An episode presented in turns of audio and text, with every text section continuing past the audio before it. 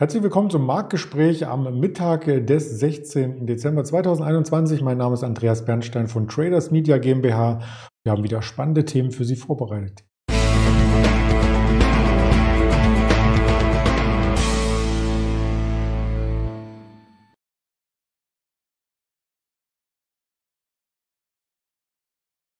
Wir blicken natürlich auf den DAX nach der FED und vor der EZB. Wir schauen auf die Rohstoffe. Mit P fängt's da an. Palladium und Platin und eine Aktie haben wir auch mitgebracht, die gestern sehr, sehr stark im New Yorker Handel angestiegen ist. Was dahinter steckt und ja, was die überhaupt machen, das werden wir gleich erfahren von dem Ingmar Königshofen, den ich recht herzlich hier begrüße.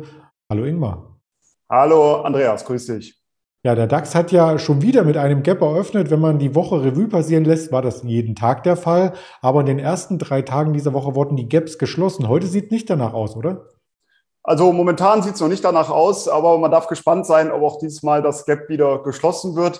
Insgesamt natürlich eine interessante Situation momentan wieder. Ich habe nochmal geschaut, wie wir hier letzte Woche drüber gesprochen haben. Und das war wirklich nahezu ein Volltreffer, muss man sagen. Also man merkt, es lohnt sich hier auch ab und zu mal einzuschalten, weil letzte Woche hatten wir darüber gesprochen, dass ich kurzfristig davon ausgehe, dass der DAX noch mal etwas zurücksetzt, so in der Region 15.400 bis 15.450 Punkten und von dort aus dann eventuell eine Potenzial-Jahresendrallye starten könnte. Und genau bis in diesen Bereich sind wir zurückgefallen. Von dort an ging es jetzt deutlich bergauf. Gestern war ja ein sehr träger Handelstag, muss man sagen, sehr, sehr langweilig. Ich glaube, das hattet ihr auch gestern hier im Video so genannt, dass es eben sehr langweilig war. Und dann abends eben mit der FED-Sitzung, mit der Zinsentscheidung äh, kam dann auf einmal die Bewegung rein und das hat natürlich den Markt deutlich nach oben getrieben. Das Gap wurde gerissen, eine große Kurslücke. Und ich bin prinzipiell jetzt eher bullig für den Markt. Warum? Weil eben die Saisonalität, die hat bis Mitte Dezember nochmal so einen kleinen Knick nach unten gehabt. Also jetzt nicht seit Oktober oder sonstiges, sondern prinzipiell sind wir in einer positiven Saisonalität. Aber wir haben gesehen, im Dezember gibt es nochmal so einen kleinen Knick nach unten bis Mitte Dezember. Und dann zeigt das ganz klar aufwärts und auch der Vierjahreswahlzyklus, hier die Nachwahljahre der USA, auch eben genau derselbe Knick, den man sehen kann. Diese kleine Korrektur nochmal und ab Mitte Dezember soll es dann weiter ansteigen. Also hier diese beiden Vorfilter würden uns schon mal anzeigen, dass es durchaus Sinn macht, sich jetzt langsam mal immer wieder die Long-Seite anzuschauen. Ich hatte zuletzt schon die Long-Seite dann wieder auch gespielt bei mir in meinen Trading Services, weil ich eben davon ausgehe, dass wir jetzt doch vielleicht nochmal Richtung 15.800, 16.000, später sogar 16.200 Punkten ansteigen könnten. Und zumindest aktuell sieht es ja sehr positiv aus. Aber wenn man noch nicht dabei ist, kann man vielleicht doch nochmal abwarten, ob wir vielleicht dieses Gap dann nochmal schließen und der Markt danach dann vielleicht wieder ansteigen könnte. Mhm. Viel hängt natürlich auch von den Notenbanken ab. Gestern die FED, drei Zinserhöhungen sind geplant im kommenden Jahr und heute kommt noch die EZB heute Nachmittag daher in Persona Christine Lagarde und da ist die Frage, ob die in, in eine ähnliche Strategie fährt oder ob sie sagt, nee, mag ich nicht äh, Zinsen, wir bleiben auf historisch niedrigem Niveau. Was denkst du? Also eher, ich gehe eher von letzterem aus, aber man darf natürlich gespannt sein. Es ist immer mit Spannung zu erwarten, was jetzt natürlich hier geschieht, weil das sehr viele Effekte hat, nicht nur auf den Aktienmarkt, sondern natürlich auf die Währungen, auf die Rohstoffe, hat das natürlich einen Einfluss. Das haben wir ja auch gestern gesehen, als der US-Dollar dann unter Druck kam, dass das direkt wieder einen, ähm, ja, einen Effekt hatte auf die verschiedenen Währ äh, sorry, äh, Rohstoffe. Und das ist natürlich etwas, was heute dann wahrscheinlich wieder zu Bewegung führen könnte.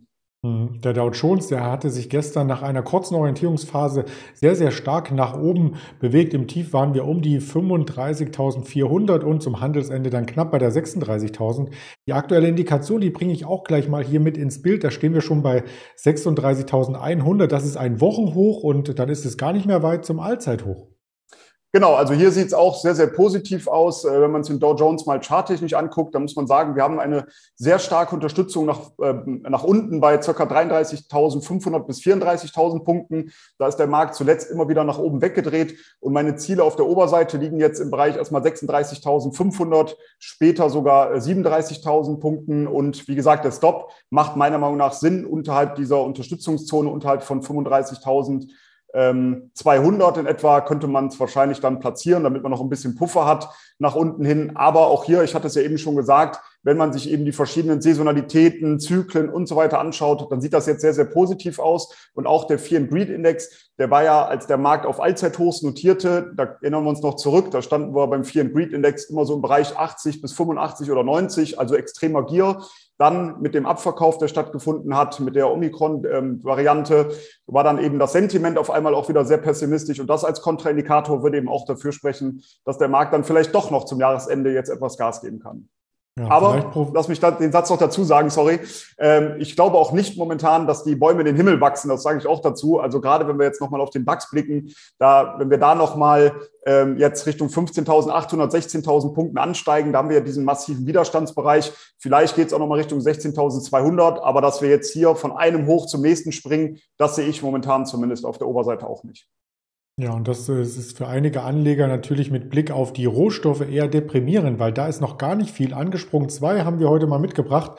Der erste Rohstoff, den hattest du auch neulich schon einmal äh, gezeigt. Ähm, das ist Palladium und Palladium, ja, ein bisschen im Plus heute, aber insgesamt äh, lädt das noch nicht zum Einkaufen ein, oder? nee, also ganz und gar nicht. Bei mir sind auch, und das sei ja auch mal dazu gesagt, es läuft zwar momentan oder seit Monaten vieles gut, aber bei Palladium war die Einschätzung bisher äh, schlecht. Da sind auch gestern Positionen aus meinem Depot geflogen, aber ich habe direkt wieder neue Positionen aufgebaut. Warum? Weil eben der Commitments of Traders Report meiner Meinung nach ein sehr bullisches Zeichen äh, auf oder anzeigt. Die Commercials, die sind deutlich netto-long positioniert und das kam in dieser Form noch nie vor. Also das ist meiner Meinung nach das erste positive Zeichen. Dann insgesamt für alle Edelmetalle sind wir jetzt in dieser saisonalen Stärkephase. Also das spricht eigentlich dafür, dass die Edelmetalle anziehen sollten. Und wir hatten ja, glaube ich, sogar letzte Woche über Palladium auch gesprochen. Mhm. Da sind wir jetzt dann nochmal deutlicher zurückgekommen. Aber wir sind da jetzt auch, ein, wenn man jetzt den Future sich am anschaut, sind wir so im Bereich 1550 bis 1570 in etwa. Da haben wir eine ja, größere Unterstützungszone Unterstützungszone, vielleicht sogar bis in den Bereich noch 1400. Also das ist schon eine große Unterstützungszone. Und wenn mir die Vorfilter entsprechend anzeigen, dass die Long-Seite zu handeln ist, dann handle ich diese auch und dementsprechend, als die Positionen rausgeflogen sind gestern, habe ich dann auch direkt eine neue Position aufgebaut, die sich heute auch extrem gut schon entwickelt hat.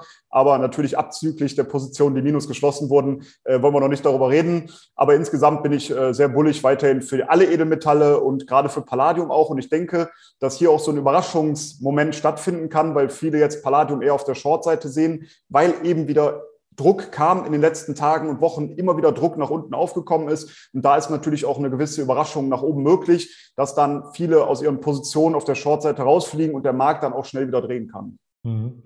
Und wir haben ja bei anderen ähm, Währungen beziehungsweise Rohstoffen auch äh, sogenannte Umkehrformationen. Währungen, weil du vorhin den Euro-US-Dollar ansprachst, 1,12, das war eine kleine Umkehrformation, jetzt sind wir schon bei 1,13. Gold hatte auch nach dem Dip gestern auf die 1760 sich wieder ganz gut gefangen, ist jetzt bei 1785 und Platin scheint auch so im Tageschart, als ob da eine Umkehr eintreten könnte. Genau, und bei Platin wollte ich heute mal eine ganz andere Art äh, von Trading vorstellen, und zwar einen statistischen Trade. Und da sage ich auch direkt dazu, das ist nicht, ähm, ich möchte mich hier nicht mit fremden Federn schmücken, sondern das ist ein Trade, den ursprünglich mein Kollege, Trader-Kollege René Wolfram entwickelt hat. Und das ist ein sehr statistisch basierter Trade, der eben konkrete Einstiegs- und Ausstiegsszenarien aufzeigt. Da geht es nicht um Charttechnik, da geht es nicht um irgendwelche Commercials, äh, also COT-Daten, Sentiment oder Saisonalitäten, sondern äh, man sieht eben bei Platin eine sehr, sehr starke Saisonalität, die eben sorry, ich habe eben gesagt, das hat nichts mit Saisonalität zu tun, aber natürlich hat das mit einem saisonalen Muster zu tun, der ähm, das eben im Dezember startet, Mitte Dezember und bis in den April sieht man eben tendenziell steigende Platinpreise und es gibt hier verschiedene Teilverkäufe und ich möchte das äh, Setup ganz kurz mal nennen. Das ist nämlich ganz einfach. Wir steigen am 21.12., also nächste Woche in eine Long-Position ein. Am 17.01. wird die Hälfte der Position teilverkauft am 17.02. weitere 25 Prozent und am 20.04. die restlichen 25 Prozent verkauft. Also wer das jetzt nicht mitbekommen hat, der muss einfach nochmal zurückspulen nachher und kann sich das nochmal anhören, wie genau die Daten lauten. Und mein Rat ist es, so gehe ich zumindest daran, sollte die erste Teilposition am 17.01., diese Hälfte, sollte die im Gewinn verkauft werden, dann sichere ich eben die restliche Position am Einstand ab. Dann entsprechend habe ich schon die erste Hälfte im Gewinn verkauft und wenn der Rest dann plus minus null rausfliegt, habe ich ja trotzdem einen schönen Gewinn erzielt. Und dieses Setup hat eine unfassbare Trefferquote, aber man kann sich das Ganze ja mal im Chart angucken, wie gut das funktioniert hat, gerade mit diesen Teilverkäufen im Januar und Februar. Bei der Januar und der Februar, das sind die stärksten Monate des Jahres für den Platinpreis. Und da sieht man eben, dass es Sinn macht, auch hier Teilverkäufe zu tätigen. Aber was immer wichtig ist, dazu zu sagen, egal wie hoch die Trefferquote auch ist, man sollte das als ganz normalen Trade auch handhaben, dass man jetzt nicht denkt, man sollte da all in gehen mit seinem ganzen Depot, sondern auch hier ein, zwei, vielleicht drei Prozent Risiko eingehen, je nachdem, wie risikoreich man an die ganze Sache herantritt. Aber wie gesagt, jetzt nicht dann davon blenden lassen und sagen, unfassbare Trefferquote, ich muss hier Haus und Hof verspielen, sondern ist ein Tra äh, Trade wie jeder andere. Und es kann natürlich auch mal wieder schief gehen. Aber gerade wenn man eben dann auch diesen Teilverkauf vornimmt im Januar und den Rest am Einstand absichert, dann wird man sehen über die letzten 10, 20 Jahre, wie hoch die Trefferquote ist. Und es lohnt sich hier auf jeden Fall, das Ganze mal auf dem Schirm zu haben. Und dazu sei noch gesagt, der Stop, der ist auch statistisch ausgewertet. Der soll 10 Prozent im Basiswert vom Einstand betragen. Und das zeigt natürlich auch schon auf, wenn ich ein Hebelprodukt nutzen möchte, ein Long-Produkt, dann muss hier natürlich der Hebel kleiner als 10 lauten, weil wenn der Hebel beispielsweise 20 wäre, dann wäre schon bei 5% im Basiswert Schluss, weil 5 mal 20 sind eben schon 100. Also muss der Hebel natürlich kleiner als 10 sein, eher in der Region 4 bis 5 vielleicht. Und dann kann man eben den Stop 40, 50 Prozent entfernt setzen in diesem Hebelprodukt, was man dann sich vielleicht rausgesucht hat.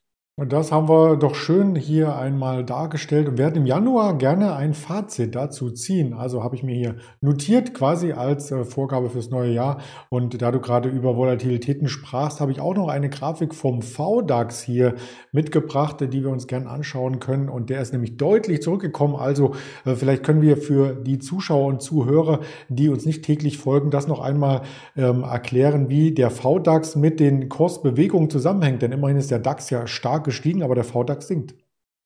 Genau, tendenziell geht das Risiko ja aus dem Markt dann raus und dementsprechend fallen natürlich auch die Volatilitäten, also die Schwankungsbreite und die Korrelation kann man natürlich ganz klar sehen. Wenn der Markt dann eben auch mal deutlicher zurücksetzt und sehr schnell zurücksetzt, dann steigt die Volatilität in der Regel sehr sprunghaft an.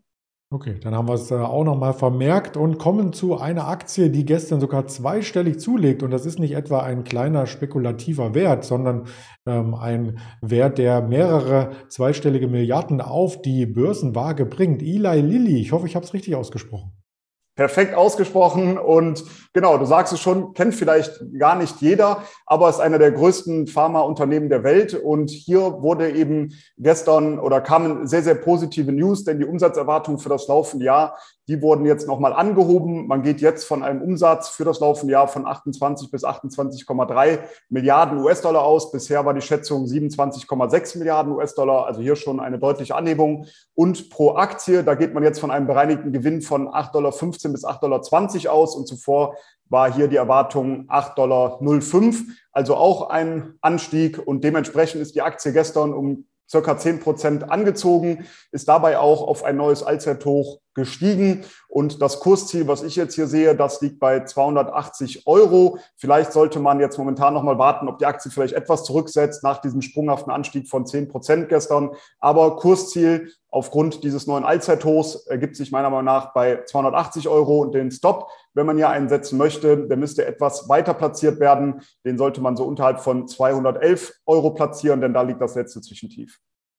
Sehr spannend. Und bevor wir ähm, überleiten äh, zum weiteren Handel, noch ein Hinweis. Viele Aktien sind ja jetzt gar nicht mehr äh, so preiswert. Wenn du hier die Eli Lilly beispielsweise auf einem Allzeithoch siehst, da fragt man sich, ob man da noch einsteigen soll. Aber Frank Helmes hat die Antwort bei unserer Online-Seminarveranstaltung am Freitagabend 19 Uhr wird er zum Thema, diese Aktien sind derzeit kaufenswert, einige Dinge mitbringen aus seiner Datenbank als Value-Investor auswerten. Und ich kann schon einmal vorweg äh, beantworten, da wird keine Tesla dabei sein. Also da geht es wirklich nur um Aktien mit einem geringen KGV. Mal schauen, die Eli Lilly, ich schreibe sie mir auch auf, das frage ich Ihnen natürlich auch. Und wenn Sie dabei sein möchten, registrieren Sie sich über den Link unter dem Video. Ich freue mich drauf und ich freue mich auch drauf, wenn wir nächste Woche nochmal sprechen, kurz vor Weihnachten, Ingmar.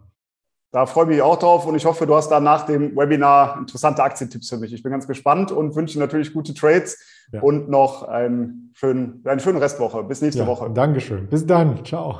Ciao.